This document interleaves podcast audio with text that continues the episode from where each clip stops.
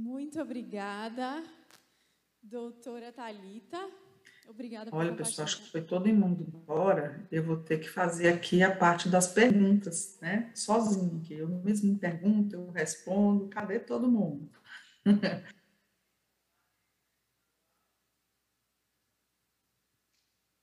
Muito obrigada, doutora Talita. Vocês viram que ela está pronta para as perguntas. Antes da gente comentar um pouquinho sobre o que ela falou, ela está ali pronta, aguardando sua pergunta. Então, essa é a sua oportunidade de perguntar, de falar. Nós estamos aqui no meio de pessoas que atuam talvez na mesma área, temos desafios muito parecidos, podemos ter alguns problemas parecidos também. E você pode aproveitar essa oportunidade, que a doutora Thalita está aí pronta para responder sua pergunta. Os outros convidados também estão prontos, então você pode compartilhar.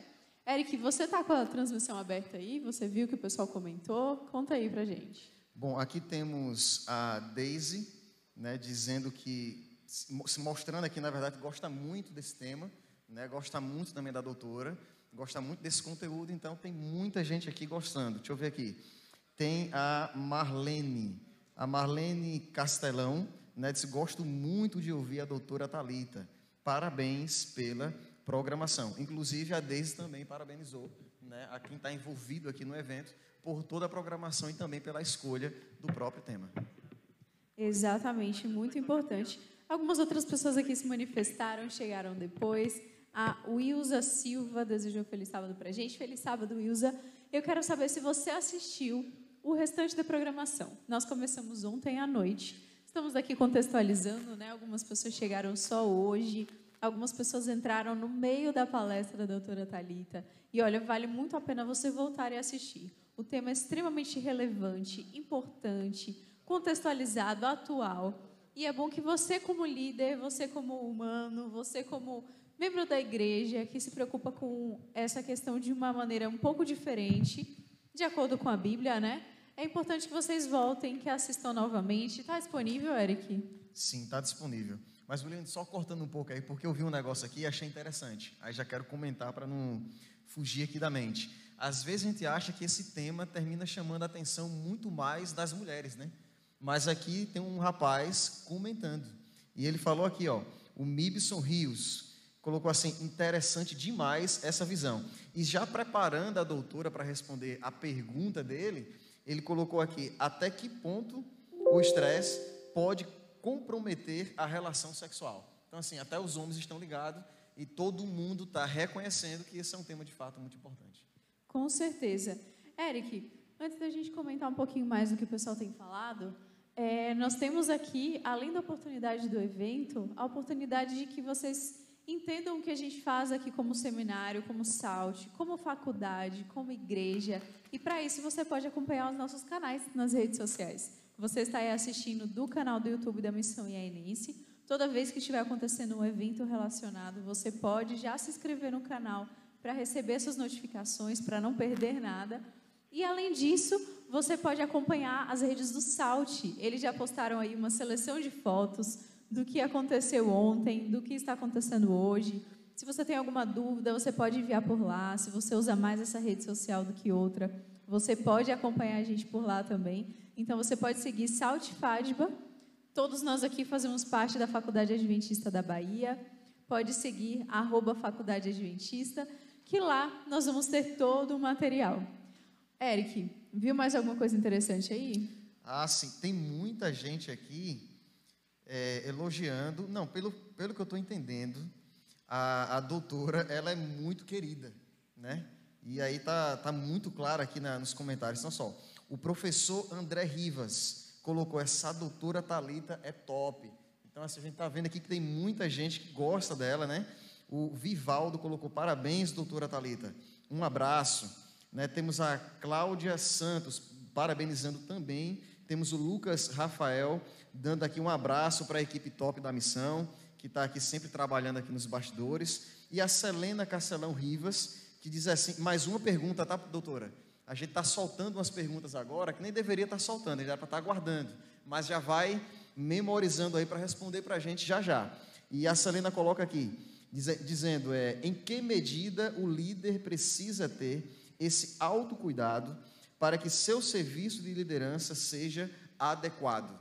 Mais uma vez aqui a palavra adequada, né, juntando ali com a questão do, do, da liderança, onde mostra, né, vou até repetir a frase de ontem, quando eu coloquei aqui dizendo que vale a pena ser um instrumento qualificado, vale a pena ser um líder qualificado. Muito, muito boa pergunta, tá, professora Selena?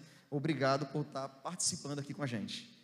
Exatamente, essa é uma excelente reflexão. Eu tenho certeza que a doutora Talita vai ter uma resposta muito boa para a gente sobre isso. Mas vocês entenderam que essas perguntas elas podem ser aplicadas a todos nós. Então aproveite, pode soltar essa dúvida que você tem, pode perguntar. Se você é líder de algum departamento específico, se você tem alguma dúvida específica de um outro tema também, não só desse da doutora Talita, de um outro tema que foi abordado hoje, ontem. Nós juntamos as perguntas que fizeram ontem também para que elas possam ser respondidas hoje. Mas para isso a gente precisa de você que está conectado em casa. Nós falamos mais cedo um pouco sobre como a nossa instituição trabalha com música. E falando nisso, nós lançamos ontem à noite um clipe que fala sobre igualdade. E hoje estamos aqui no Dia da Consciência Negra, um dia tão importante que assim, hoje está sendo necessário, mas nós precisamos entender que esse dia tem que ser todo dia, né? Essa consciência, esse posicionamento, nos colocar no lugar e entender que somos, somos todos filhos de Deus. E Eric, falando em música, a gente vai ter alguma coisa especial agora. Vamos ter, mas antes antes de colocar esse momento especial tão aguardado, a produção, Helena, acabou de avisar aqui para gente que já podemos fazer algumas perguntas, certo? Então vamos só, por enquanto, fazer com que a doutora responda só uma pergunta e aí seguimos para esse momento tão especial e aí daremos sequência ao programa. É, doutora, você consegue me ouvir? Sim, estou ouvindo.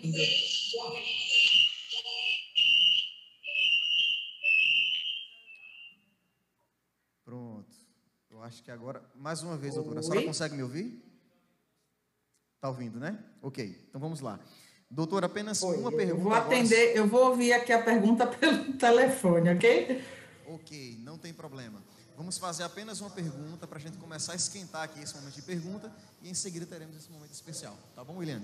Então vamos lá. É...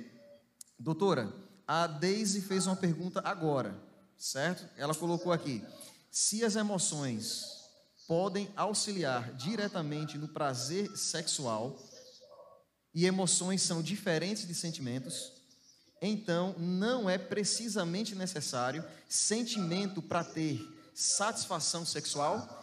Essa pergunta é uma pergunta muito boa. E aí, doutora, o que, é que a senhora tem para a gente aí como resposta? Bom, vou responder por aqui, né? Olha, na verdade, a Denise mandou várias perguntas em uma, né? Sim. Então, vamos lá. Se as emoções podem auxiliar o prazer sexual.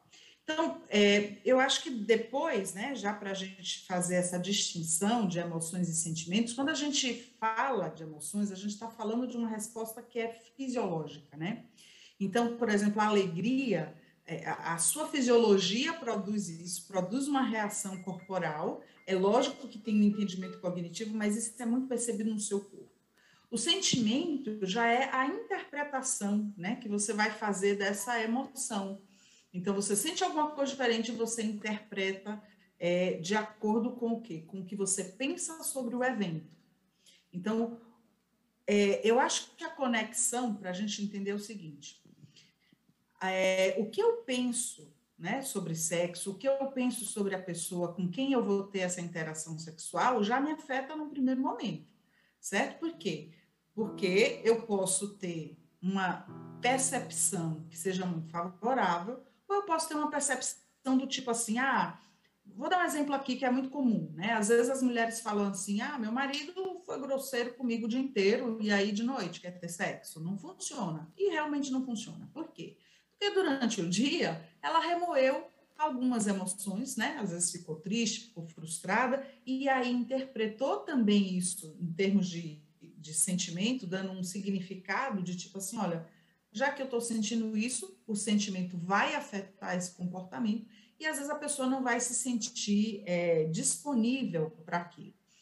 Agora, a, a, última parte da pergunta é uma parte interessante, ela fala assim: olha, mas eu preciso ter sentimento, né? Acho que foi isso que eu entendi, tá? Eu preciso ter sentimento para ter o prazer sexual.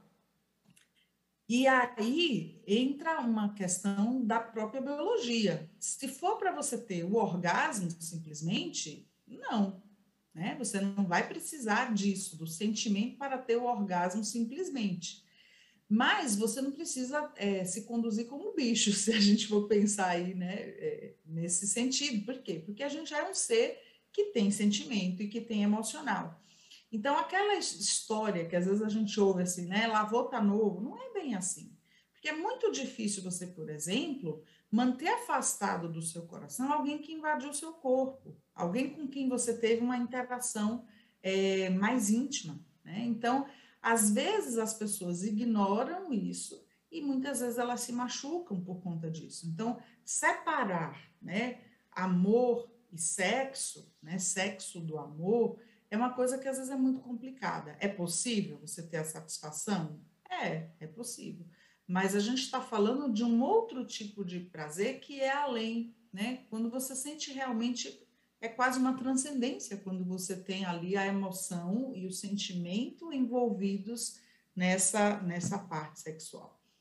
Acho que respondi, tá? Mas se não foi bem isso que, que a pergunta trouxe, aí vocês podem me falar, porque foi o que eu consegui ouvir aqui.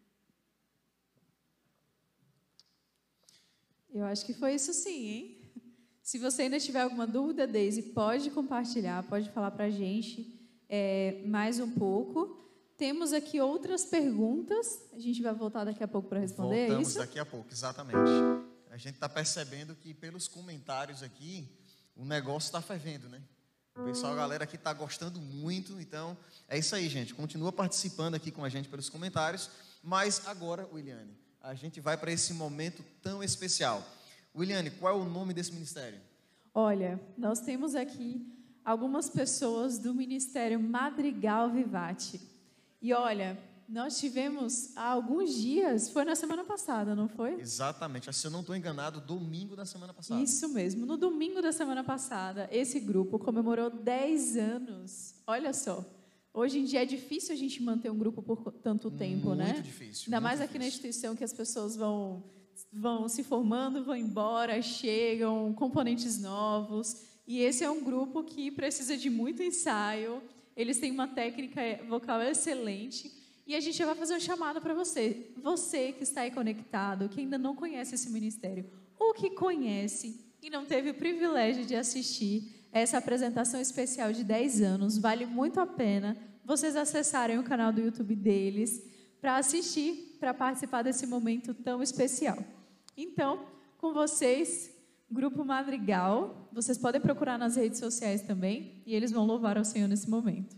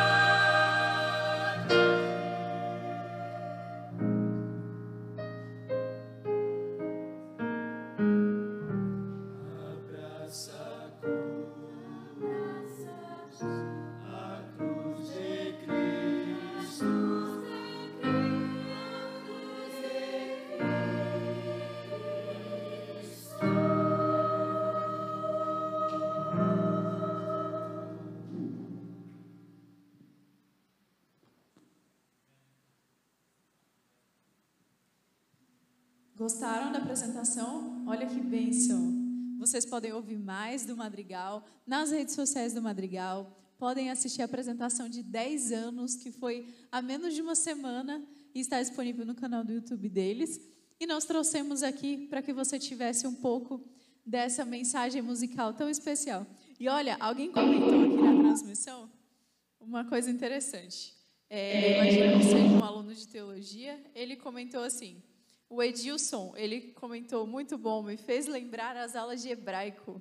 E ele falou do pastor Pablo Holtman, que está por aqui, que foi nosso professor do SALT até esse ano. E é sempre bom rever os nossos professores, saber de quem nos influenciou até aqui. A gente até fez uma brincadeirinha ali que o pessoal de Libras teve uma pequena dificuldade né, nesse momento. Mas eu espero que vocês aí, nossos estudantes de teologia, tenham entendido tudo que o Madrigal cantou aqui, viu? A gente podia até pedir para eles traduzirem aqui na hora da transmissão, mas na próxima a gente faz esse desafio para vocês. Agora eu estou aqui com um colega diferente apresentando comigo. Seja bem-vindo, se apresente. Muito obrigado. Uma boa tarde para você que está em casa aí, ó, lindão, sentadão no sofá. Que alegria saber que você está acompanhando aqui o Lidera Conosco. E eu estou aqui bem acompanhado do lado da minha amiga e eu estou feliz demais, feliz toda a vida, porque agora é um momento muito especial, não é? Exatamente. Nós vamos continuar respondendo as perguntas de vocês. Na verdade, a gente vai externalizar né, as perguntas de vocês, a gente não vai responder nada aqui. Então, aproveite que a hora é agora. Envie sua pergunta, envie sua dúvida. Nós estamos aqui com vários dos participantes conectados com a gente, eles vão responder essas dúvidas de vocês e vão nos ajudar a colocar em prática essas respostas para o nosso contexto de liderança, né? Exatamente. Esse não vai ser o na mira da verdade, mas vai ser o na hora da verdade. Vai ser um momento muito especial onde os nossos doutores estarão aqui respondendo as perguntas que vocês vão enviar aqui para a gente. Algumas já estão em nossas mãos, né? Exatamente. Será que o pessoal lá já está pronto para responder, amiga? Vamos ver? E aí, o pessoal do Zoom aí já está no ponto? Eu já tenho algumas perguntas aqui. A gente vai começar com a doutora Talita, que está aí já, já respondeu uma pergunta, foi a primeira a responder pergunta hoje. E a gente vai pedir para ela responder mais uma pergunta. A gente pode fazer aqui já a produção. Já pode começar aqui, amigo Luiz? Muito Podemos bem. fazer a pergunta? Pronto. Pergunta número um para a doutora Talita é a seguinte: qual é o lugar da sexualidade em relação ao equilíbrio emocional? De que maneira o sexo afeta as emoções? Essa influência é recíproca? Tá vendo aí que as suas perguntas estão sendo compostas, né, doutora Talita? Eu tenho certeza que você vai nos ajudar a dar uma resposta muito boa aqui para quem fez essa pergunta.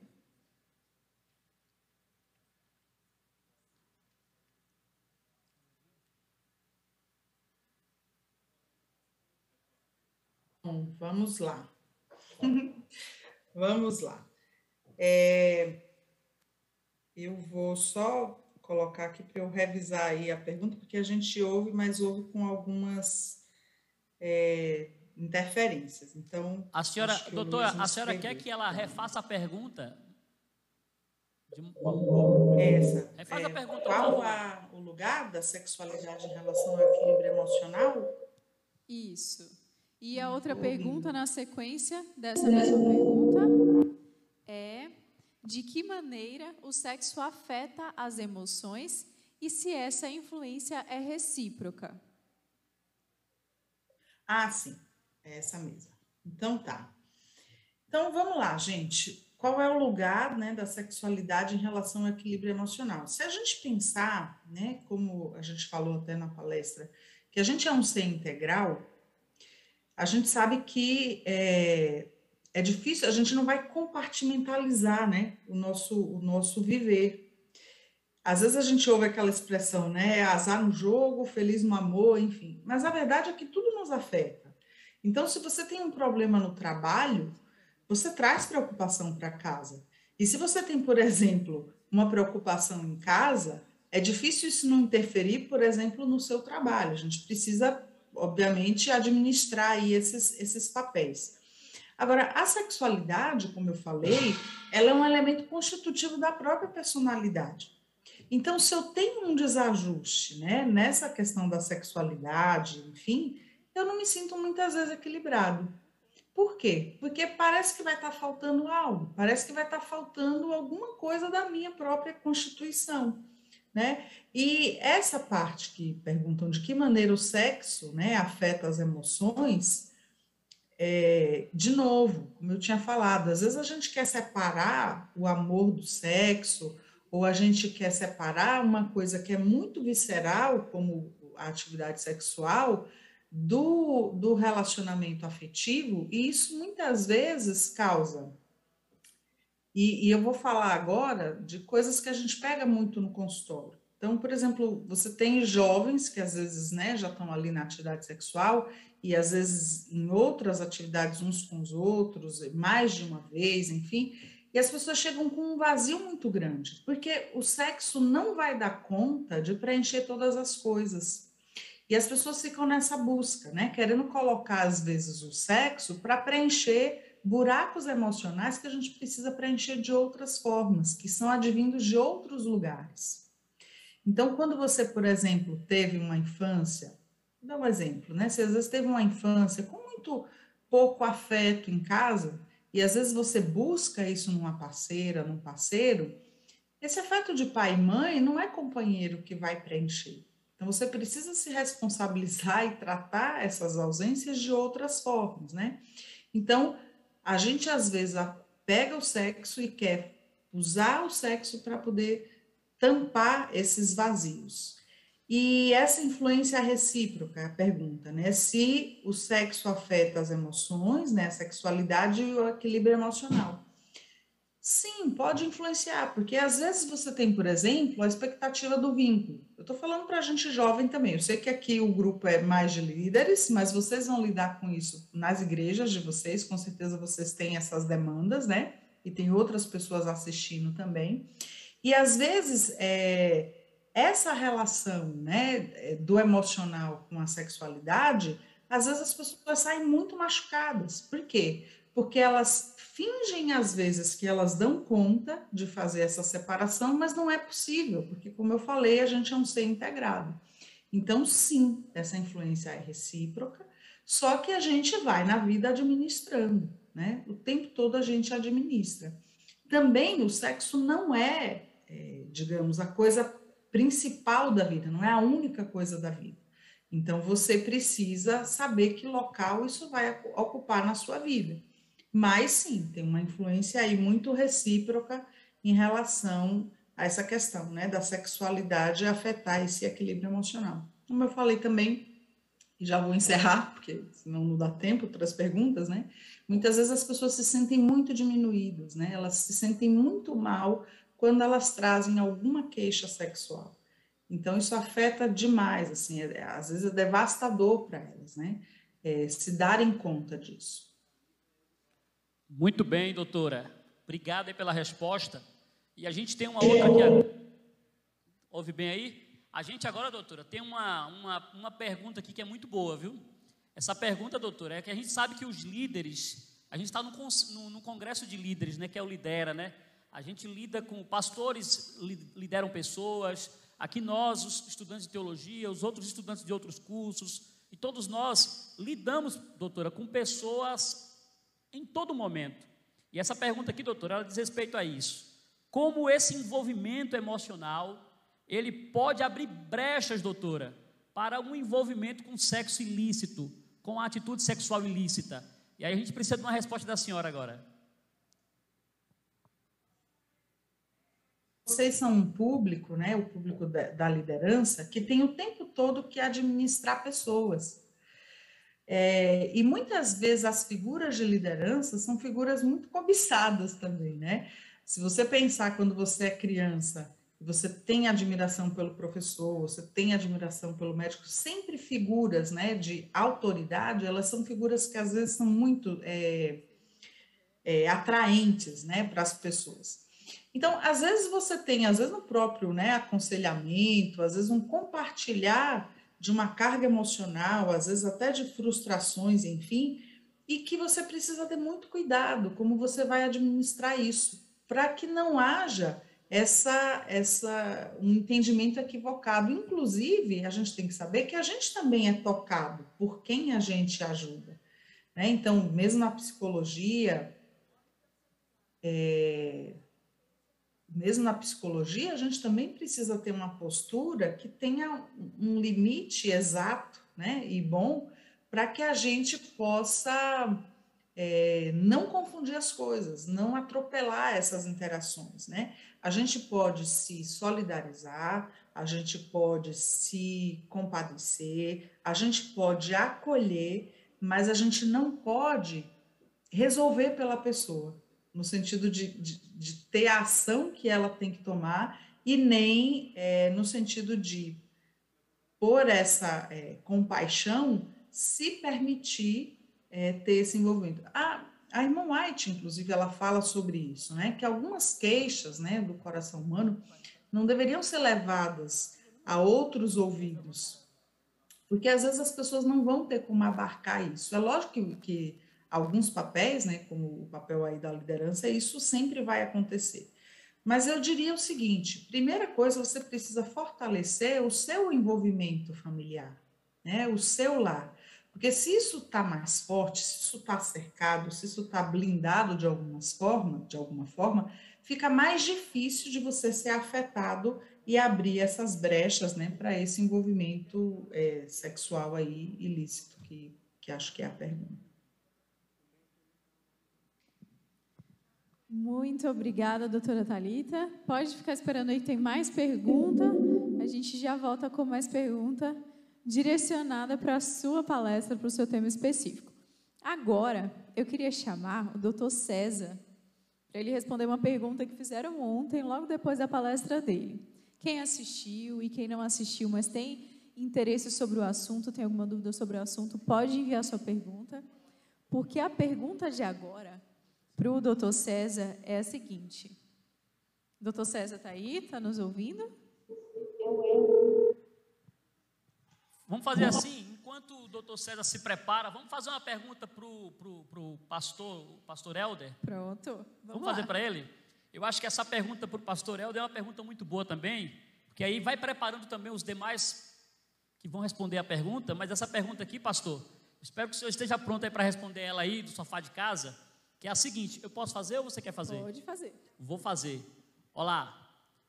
É, como o pastor e a família devem lidar com as metas e os projetos? Para isso, e como isso não pode interferir no relacionamento conjugal? Olha só, porque o líder, ele, ele lida com muita coisa. E como é que ele pode lidar com todos esses projetos sem interferir no relacionamento conjugal? Essa é a pergunta. Ele está ele tá nos ouvindo aí? É, deu uma cortada no finalzinho, mas deu para ouvir. Acho que deu para ouvir a pergunta. Vocês estão me ouvindo? Estamos ouvindo, sim, sim, sim, sim. Estava na igreja aqui e o horário é diferente daí. Acabei de entrar aqui. Mas é, vamos lá, né, gente? Bom, é, é muito difícil. É muito difícil é, você conseguir deixar as emoções lá e chegar em casa e focar na sua família. É um tremendo desafio. É, eu diria que há momentos em que a gente consegue e há momentos que é praticamente impossível. Depende do tamanho do desafio que você tem para resolver. Se às vezes o desafio não é tão grande, você tem mais facilidade de controlar. Então depende muito também da esposa ter condição de ajudar, de entender esse momento, é, dar um suporte para você, é? Quando a coisa é muito séria e você está, às vezes emocionalmente se termina se envolvendo, então às vezes um pouco de paciência, uma compreensão dela ajuda. Você não pode ficar o tempo todo assim, né? É o tempo todo, porque aí você não vai ter é, tempo para atender a sua família, a sua... Então, é, é, muito importante você você conseguir administrar essas coisas, sabe? É muito importante. Agora, é um grande desafio. Na prática, tem que dizer isso. Mas é importante, você tem que conseguir, porque senão vai estressar sua família, sua esposa. Ela não vai suportar ficar o tempo todo assim. Não vai suportar. Obrigado, pastor, pela resposta. Muito obrigado. Agora nós temos uma pergunta, né? Temos mais uma pergunta. O doutor César agora já está pronto. Vamos fazer essa pergunta para ele. O senhor está nos ouvindo, tudo ok? Porque a pergunta é a seguinte: o senhor falou ontem sobre a síndrome de burnout e a gente quer saber se essa síndrome ela é um problema que o próprio indivíduo causa em si mesmo ou a influência maior é externa. O senhor conseguiu entender a pergunta?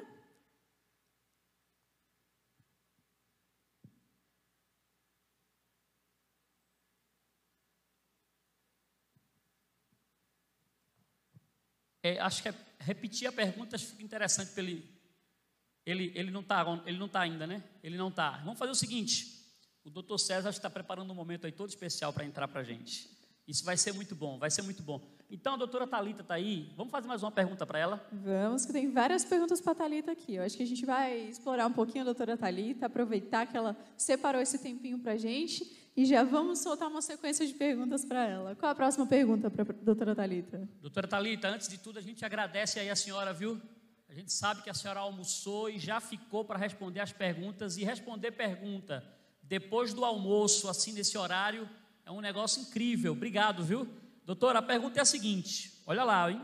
Como eu fiz, eu vou pedir para minha amiga agora fazer aqui, que é a pergunta 3 aqui. E essa pergunta é muito forte, viu? Essa pergunta aqui é forte. Pronto, vou até fazer devagar para não ter problema no, no atraso aí da internet, que é o seguinte: como um casal cristão deve lidar com problemas sexuais resultantes de problemas emocionais. Deu para entender, doutora? Deu sim. É, eu ainda não almocei, viu? Mas está tudo certo. É, vim que nem o pastor Helder, correndo lá da igreja, viu, pastor? Inclusive, vi seus netos, vi seu filho, tá todo mundo bem, meus vizinhos aqui. Bom, é, Primeiro, gente, o fato de, da gente ser cristão não muda como a gente tem que lidar com algumas coisas. Então, se você é cristão e tem um problema cardíaco, o que, que você faz? Você vai no cardiologista. Se você não é ou cristão ou não, você precisa ir no cardiologista. Então, quando a gente fala né, de um casal cristão lidando com problemas sexuais, né, que são resultantes de questões emocionais, a primeira coisa é o quê? a gente procurar resolver essas questões emocionais. Mas muitas vezes não é fácil a gente resolver sozinho. Então, a gente vai precisar, às vezes, de ajuda, né? de um terapeuta, às vezes é de um psiquiatra, às vezes é de um sexólogo. A gente vai precisar de ajuda para resolver algumas questões emocionais que às vezes são profundas. E o seu cônjuge não merece, ele não é obrigado né, muitas vezes a, res, é, a receber as consequências de problemas que você acumulou ali ao longo da vida. E às vezes a gente mesmo produz isso, né? Dentro do, do relacionamento, a gente produz esse distúrbio aí, né? Essa, essa, essa dissonância emocional, e muitas vezes a gente se vê depois é, em apuros para poder resolver. Então, é comum, sim, a gente ter problemas sexuais que resultem disso, mas o, o trajeto é esse. Você vai primeiro tentar resolver com a pessoa, se for uma questão mais simples, né, de uma interação ali mais momentânea. Então, primeiro você tem que conversar, tem que fazer as pazes, tem que, enfim, acertar os ponteiros, né? E esses ponteiros não pode ser como a música lá da dupla sertaneja, né? Nossas diferenças a gente resolve na cama, porque não resolve. Então, depois você vai ter o problema ali. Ele vai estar tá ali te esperando. Então, primeiro é tentar entre vocês, né? Primeiro, acho que abaixar é, o nível de exaltação emocional, porque quando a gente está né, com mais de 100 batimentos por minuto, a gente já não está ouvindo o que a outra pessoa está falando. Se não consegue ter esse diálogo, se realmente é muito, muito fechado, aí você vai precisar de uma ajuda é, profissional. E os problemas sexuais, a grande maioria, eles são essa interação, né, das questões emocionais com questões físicas. Então, é difícil você ter uma coisa única. Sempre tem no histórico aí, até porque, imagina que seja um problema físico. Vou dar um exemplo aqui, um problema de uma disfunção erétil, é só um problema físico, teoricamente. Mas o homem, quando ele tem uma outra, uma falha de ereção, e vai ter a próxima relação sexual, ele já fica pensando se ele vai ter essa falha novamente. Então, você começa a ter já uma questão emocional, mesmo que seja uma questão física, você tem um desenvolvimento de um emocional que fica abalado frente a essa, a essa disfunção, né? É, então, o processo seria esse: tentar entre si, não conseguindo você buscar uma ajuda, uma ajuda terapêutica especializada.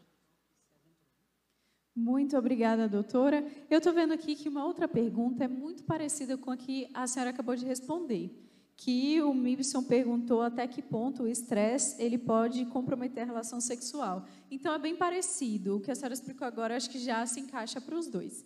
Então, antes da gente seguir para a próxima pergunta, só para o Mibson saber que a gente leu sua pergunta e sua pergunta já foi respondida, eu tenho aqui um comentário de quem está conectado. O pastor Jolivet está conectado de casa e ele está assistindo a palestra, ele assistiu a palestra da doutora Talita, está conectado no programa, junto com o doutor Wellington Silva e o Leandro. Ele disse que foi uma excelente palestra. Que maravilha! O pastor Geliver, ele é o diretor do nosso seminário de teologia. Pastor e o doutor Wellington Silva, nosso professor tão querido, que está aqui na nossa comunidade assistindo. Ele foi professor de alguns dos alunos, de algumas pessoas que passaram por aqui, conhecido por todos nós. Que bom que você está conectado com a gente. Agora nós vamos partir para a próxima pergunta. E vocês aí, pastor Jolivet, Leandro, doutor Wellington, se vocês tiverem alguma pergunta também, podem fazer, viu? Vocês aí podem dificultar a vida dos nossos convidados, que não tem problema não. E essa pergunta é muito especial, sabe por quê? porque eu sei que você está querendo fazer ela tem um tempinho já. Você fez a pergunta para o doutor César Vasconcelos. Falando nisso, rapaz, eu estou aqui emocionado. Doutor César Vasconcelos aqui. Doutor, tudo bom? Um abraço, viu? Eu assisto o senhor, viu? E ele está aí conosco já. Ele está conosco. Agora chegou o momento da sua pergunta. Pronto. O senhor me ouve, doutor? Espero que sim. Estou aqui com uma pergunta que fizeram ontem, logo após a sua palestra, que é a seguinte: A síndrome de burnout é um problema que o próprio indivíduo causa em si mesmo ou a influência maior ela é externa? Deu para você entender a pergunta? Deu para ouvir direitinho?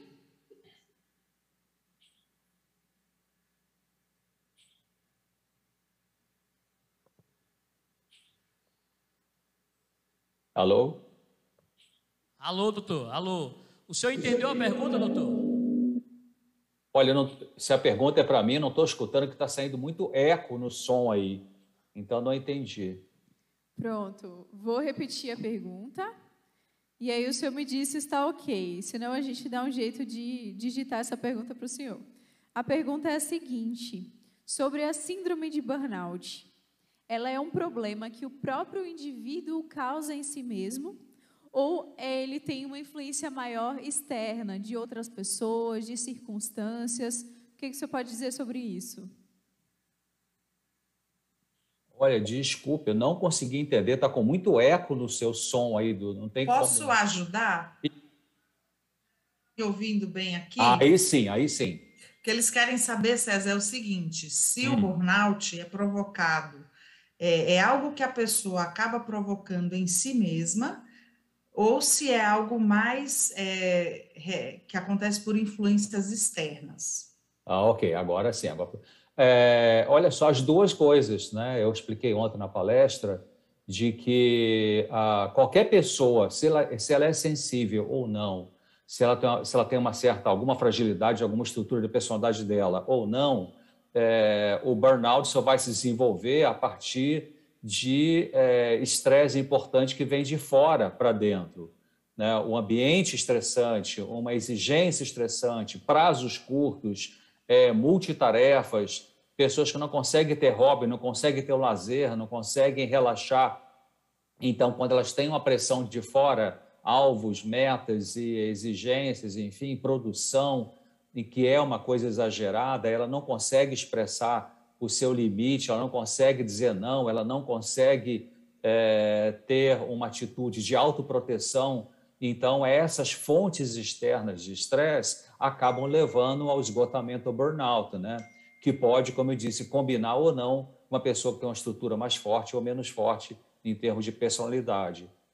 Então, o fator desencadeante de uma síndrome de burnout é aquilo que vem de fora, os prazos os curtos, problemas familiares, é, tensões entre amigos, é, abuso moral na empresa, né, essas situações, um chefe que persegue, né, um colega que é invejoso e fica puxando o tapete, é, enfim, é, como eu falei, prazo curto para resolver certas tarefas. Então, é, tudo isso que vem de fora atinge a pessoa e se ela não consegue administrar, se ela não consegue colocar limites, se ela não consegue dizer não, se ela não consegue tirar um tempo de folga e fim de semana está trabalhando, à noite está trabalhando, enfim, não desliga o celular, não fica com a família, ela vai esgotar. Então, é, é mais por conta de uma, de uma situação externa e, e, acima de burnout, como eu falei, ela acontece mais em pessoas que têm uma profissão que lida com o ser humano no dia a dia, né?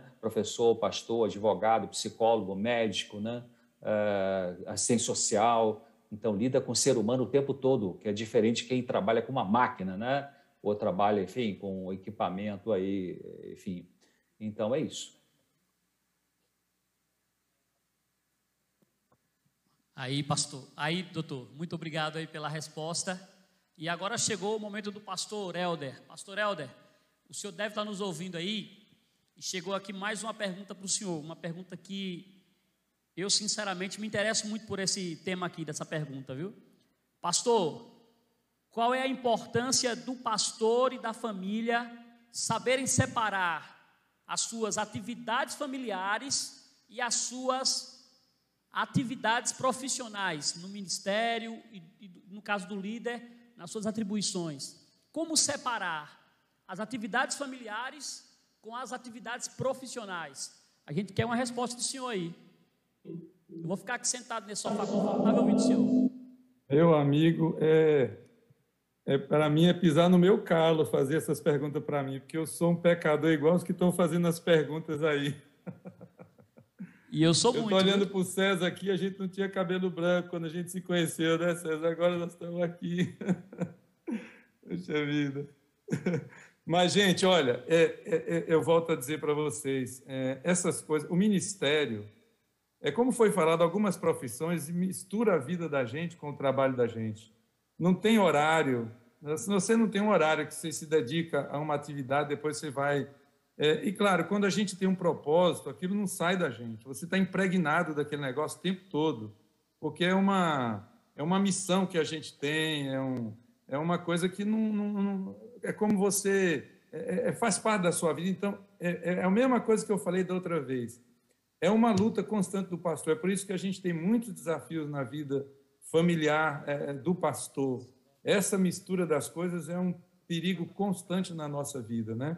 Eu um dia ouvi uma, fui assistir vários seminários e um falou que que o pastor prometeu para a esposa que ele, ele ia tirar um dia por mês um dia por mês para ir para o shopping passear com ela, né? E alguém falou assim: nossa, mas é tão pouco, um dia por mês. Mas a realidade é que a maioria não tirava nem um dia por mês, nem um dia por mês. Então é importante ter um planejamento e se esforçar para cumprir esse planejamento. É muito importante isso, porque, como eu disse antes, a família se cansa, né? A esposa ela vai se cansando, ela é tolerante, mas chega uma hora que ela não vai aguentar mais.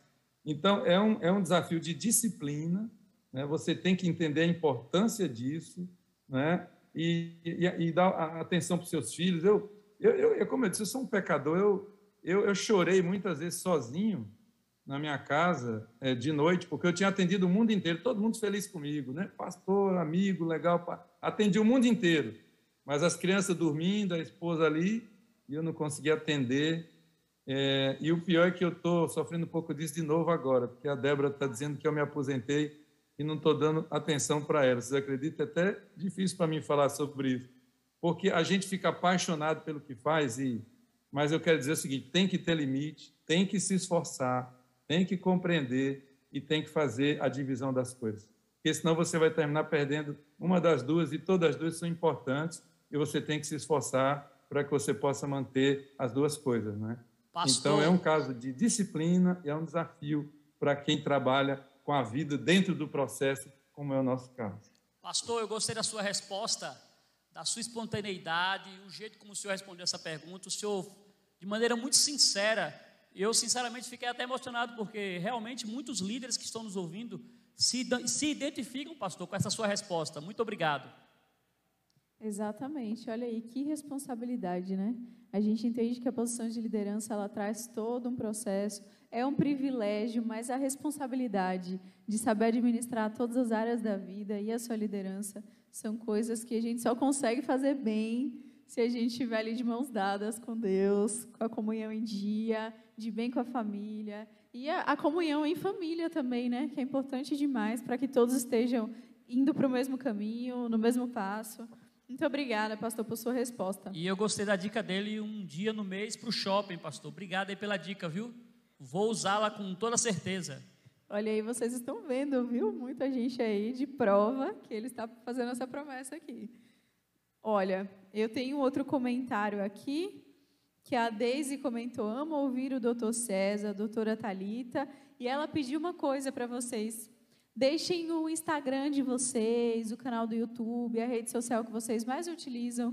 Essa, isso é para o doutor César, para o pastor Helder, para todos que estão aí conectados. Deixem as redes de vocês para que a gente possa trocar experiências, possa também compartilhar ali vivências, entender o que vocês vão fazendo também, que eu tenho certeza que vocês compartilham coisas preciosas. E agora, se, se você já quiser responder isso agora, doutora Talita, você já pode aí compartilhar com o pessoal sua rede social e responder a próxima pergunta. A próxima pergunta é a seguinte: Em que medida o líder precisa ter esse autocuidado para que o seu serviço de liderança seja adequado? Uma pergunta muito importante também. Deu para ouvir direitinho? É, tô sabendo. Minha irmã, né, fez essa pergunta. Olha, é, Primeira coisa é que sem autocuidado, gente, a gente morre. Essa eu acho que é uma questão é, importante a gente destacar. Antes de você ser um bom líder, antes de você ser adequado na sua liderança, você morre. E você pensa assim: ah, tá, mas eu não vou morrer de hoje para amanhã. Mas você está morrendo. É tempo de vida que você vai gastando, né? Quando você não se cuida. Então, é, é, a gente tentar ser o máximo coerente possível. A gente nunca vai ser 100%, 100 coerente, né? Mas é o máximo de coerência possível. Às vezes a gente não consegue, naquela semana, né, fazer alguma pausa, ter é, um olhar mais carinhoso para a gente, mas a gente deve retomar imediatamente quando a gente se dá conta disso. Então, sem autocuidado, e quando eu estou falando de autocuidado, eu estou falando do cuidado com as emoções, eu estou falando do cuidado com o corpo, do cuidado com a mente, né? até do cuidado com a vida espiritual, tudo isso é muito importante para a gente ter o máximo de equilíbrio. Então, precisa sim ter autocuidado para poder estar equilibrado, estar centrado e poder atender as demandas, né? Porque é, é às vezes, como o pastor Helder falou, às vezes é quase um sacerdócio, né? Algumas profissões. E eu, eu vejo como uma questão de vida ou morte, sabe? Ainda que a longo prazo, mas você está se matando mais rápido, né? Quando você não tem. É, sou Débora, tudo bom, queridona? Quando você não tem essa, esse olhar carinhoso para você. É isso aí. Olha, doutora, temos mais uma pergunta para você, mas antes temos mais uma pergunta para quem? Williane, nós temos mais uma pergunta para o doutor César Vasconcelos. Doutor, o senhor está nos ouvindo bem agora, sem nenhum tipo de microfonia ou ruído aí? Consegue ouvir bem aí, doutor?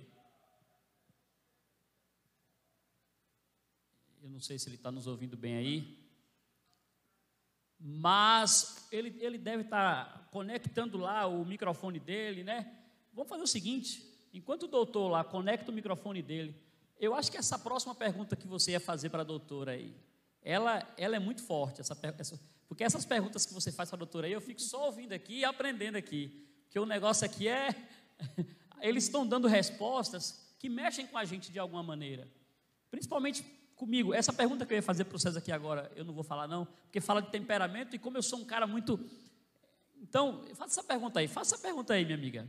Pronto. Eu vou fazer uma pergunta, doutora Talita, que ela é dois em um, porque são duas perguntas muito parecidas. O doutor Wellington Silva ele perguntou assim: como conseguir o equilíbrio para ter uma boa sexualidade? Dicas, dicas práticas.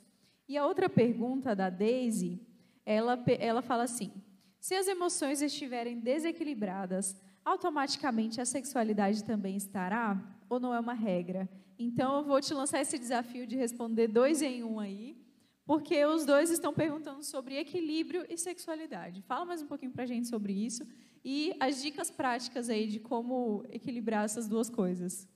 Uhum. Só para localizar, o doutor César, parece que eles escreveram aqui no chat a pergunta do senhor. É. Aí me fizeram uma pergunta uhum. é, duas em uma. Então a gente vê quem responde primeiro aí, mas já tem uma pergunta no chat. Ah, tá. Aqui está o temperamento, pode ser uma dificuldade para o controle das emoções, pois parece mais fácil para alguns serem calmos do que para outros. Boa pergunta. É, só um abraço aí, pastor Helder Roger, meu amigo.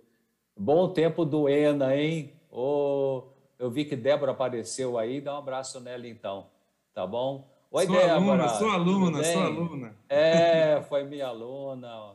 Que beleza, né? O tempo do ENA foi muito bom. Apesar dos maruins, né? Mas tá bom. Olha só, pessoal, então aqui a pergunta é a seguinte: o temperamento pode ser uma dificuldade para o controle das emoções? É, sim e não. Sim, porque se a gente usar aquela classificação mais antiga, né, mais convencional de temperamento, quer dizer, temperamento é a maneira mais primária da pessoa reagir aos eventos, né? É aquela classificação é, que diz que é temperamento melancólico, fleumático, sanguíneo, colérico. Tem outras, tem outras classificações, né? como de Sheldon Stevens, que é mesomorfo, endomorfo, ectomorfo, tem outra de Kretschmer, tem várias classificações. Mas se a gente usar essa aí, de melancólico sanguíneo, colérico e fleumático, realmente as pessoas que são mais coléricas eh, têm mais dificuldade de ter autocontrole emocional. São as pessoas mais autoritárias, mais explosivas, mais dominadoras. Elas têm, geralmente, as pessoas mais impulsivas, elas têm uma dificuldade de autocontrole emocional, porque, em geral, o impulsivo, o autoritário, o autoritária, né, é, pensa depois que fala, né? Então, depois que fez, depois que fala, é que realmente vai pensar se, se cabia falar ou não cabia falar. E isso acontece com, com qualquer pessoa de qualquer nível. Não é nenhuma questão de cultura. Né? A pessoa pode ser, ter pós-doutorado em psicologia, em psiquiatria e ter dificuldade de autocontrole emocional, que é um aprendizado. Né? É, como eu falei ontem, a doutora Lee Makula Veilan, da Universidade de Harvard, né? então ela ela explica ali de que saúde, saúde mental é você ter as emoções e não deixar que as emoções tenham você. Né? E, na realidade, a Bíblia já fala disso, né? quando Paulo fala irai-vos e não pequeis. Quer dizer, irai-vos e não pequeis é o quê? Tem horas que é normal você ter uma raiva, porque a raiva não é emoção é, negativa, é errada. Né? A raiva é uma emoção que a gente tem diante de uma, um momento de ameaça, a gente reage. Né? Então, o desafio não é ter a, a emoção. O errado não, não, é, não é errado, não é pecado você ter momentos de raiva. É, o, o, problema é o que, que a raiva vai fazer com você. Né? Então, o temperamento ele pode ser uma dificuldade para controlar as emoções, sim, é, no sentido se a pessoa for impulsiva, tem um temperamento basicamente colérico, mais explosiva, então ela vai ter mais desafios para controlar as suas emoções é, aqui falou que parece que é mais fácil para alguns serem calmos do que para outros. Sim, é verdade, eu concordo com isso. É, é, é mais fácil para alguns serem calmos, como é mais fácil para alguns serem mais proativos, como é mais fácil para alguns ter um, uma riqueza mental de produção intelectual, outros são mais ricos em, em ati,vidade, outros são mais ricos em pensamento. Isso que eu falei ontem, né? aquela americana chamada Susan Cain, né? Susan Cain é C-A-I-N, aquele livro O Poder dos Quietos, ela explica muito bem isso, né? a diferença entre introvertidos e extrovertidos, que introversão não tem a ver com timidez, timidez é, é sofrido para a pessoa. A pessoa tímida não gosta de ser tímida, mas a pessoa introvertida, ela gosta introvertida, né? Eu sou introvertido, né? A pessoa introvertida é a pessoa que não tem problema em ficar só com ela mesma. Né? São pessoas que vão funcionar muito bem, vão reagir de maneira, vão produzir mais se estiver num ambiente onde ela se sente protegida. Você pega um introvertido e bota para trabalhar no escritório com 10 pessoas por em volta, vai ser um desastre, né? Então, é, se, se, até se donos de empresa pensassem nisso, podiam realmente ter muito melhores resultados com seus funcionários ou colaboradores introvertidos, porque eles produzem muito bem quando eles têm ali a, o seu cantinho para trabalhar mais sossegado. Então, é, então é, é, é, agora, se esse introvertido que tem uma riqueza mental, gosta de pensar, não tem problema estar sozinho, é, é, gosta de criar as coisas, se ele não for colocado nesse ambiente mais protetor, realmente vai ser mais limitante para ele, porque as emoções é, vão perturbar. E tem as pessoas extrovertidas, as pessoas extrovertidas elas são mais cheguei, né? elas gostam de chamar atenção, ser centro das atenções e tal. Então, qual que é o melhor? Um ou outro? Os dois né? Cada um tem uma característica positiva, cada um tem uma característica negativa também. Então, realmente, para agora é possível que o indivíduo introvertido, é possível que o indivíduo que não seja explosivo, que não seja colérico, vamos supor, o indivíduo melancólico, o indivíduo mais é, fleumático, ele pode ter, ele, ele não vai ter uma explosão de emoção, mas ele pode ter dificuldade de de manifestar a emoção, né? Então ele pode ser uma pessoa mais fechada no sentido de expressão do sentimento. Já o colérico e o, e o sanguíneo ele expressa melhor o seu sentimento. Então, quer dizer, cada temperamento e cada tipo de estrutura de personalidade tem a coisa, tem algo para ser melhorado e algo para ser é, é, é, é, aprendido, né? Nós não estamos prontos, né? Ninguém é 100% perfeito, ninguém pode dizer cheguei lá, né? em termos de é, saúde emocional. A saúde emocional é um processo. Então é isso. Bom, responder as que fizeram para mim, muito boa essa, essa resposta do doutor César, e, e, eu gosto dessa ideia de processo, porque a vida é contínua, né? É dinâmica, então é, é isso mesmo, né? Bom, a primeira pergunta era como conseguir o equilíbrio para ter uma boa sexualidade, mas a pessoa pediu algumas dicas práticas, né? Então, quando a gente pensa no equilíbrio, eu já vou pegar isso que o doutor César falou, é um processo, né? É, mas eu selecionei algumas sugestões aqui. Então, a primeira coisa, eu acho que é a gente se conhecer um pouco, é a gente se investigar, né? Identificar o que é que eu sinto, por que sinto, como sinto, quando sinto, e tentar ter essa coerência, né, entre o que a gente sente, o que a gente, como a gente age, como a gente pensa, enfim. É, outra dica é a gente pesquisar sobre, porque dificilmente você teve em casa um pai ou uma mãe que chegou e falou assim: olha, hoje vamos ter aqui uma aula de sexualidade e tal. Então a gente ouve coisas muito picadas, né? Às vezes a gente, eu às vezes participo aqui de cursos de noivos, mas assim, é uma hora que a gente fala e, e acabou tudo que tinha sobre sexualidade? Não, claro que não. Então eu acho importante a gente pesquisar, né? A gente é, investigar sempre, porque sempre a gente tem produção aí de material sendo é, lançado sobre isso. Outra coisa importante é a gente pensar sobre, pensar carinhosamente sobre.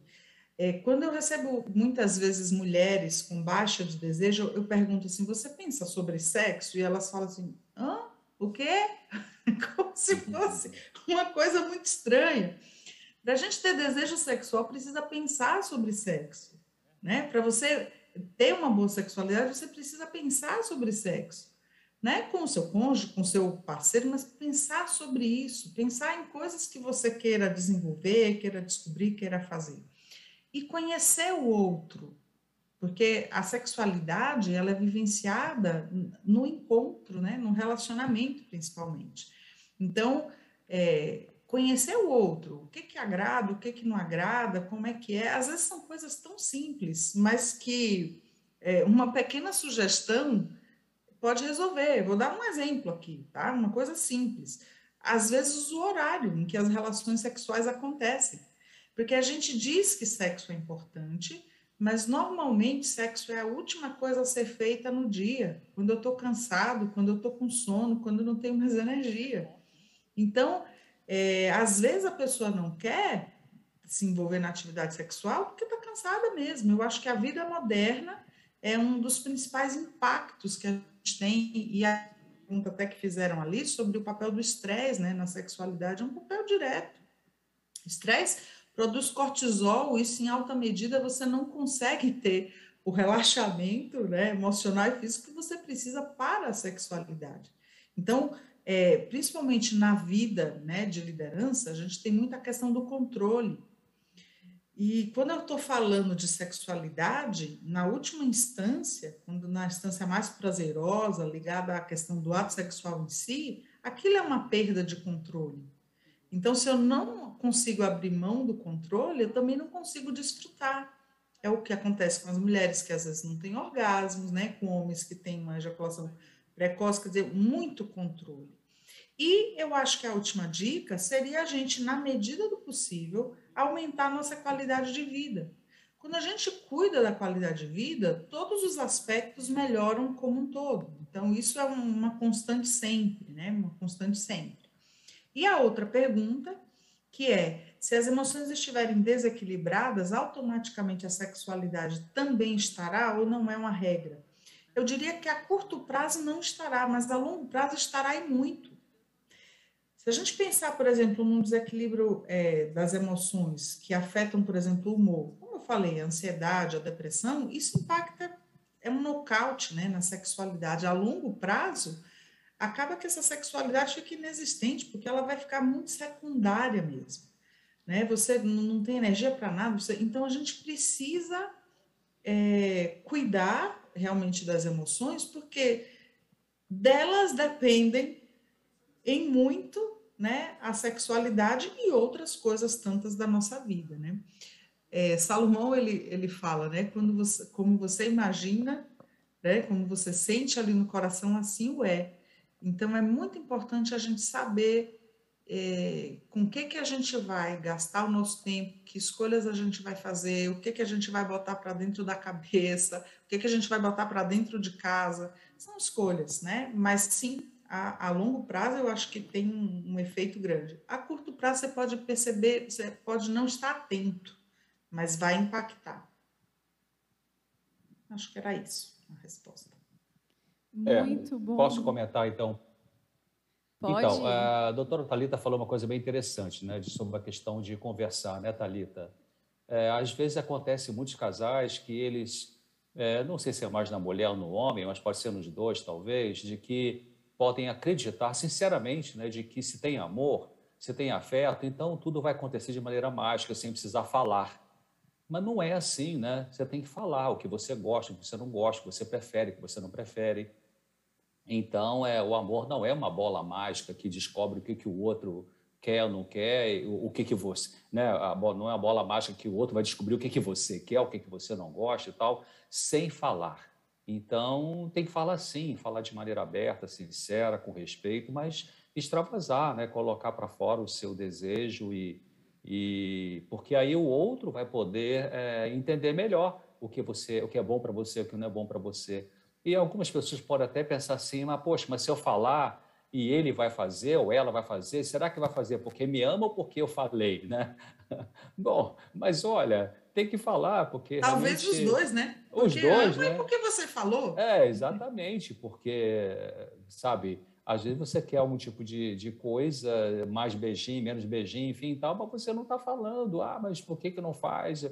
Você me ama tanto, por que, que não faz? Eu até um dia escrevi um artigo baseado numa consulta que eu atendi de uma pessoa e e essa pessoa reclamava do marido que não satisfazia tudo que ela queria, não, não na, área, na, área, afetiva, não era nem na área sexual.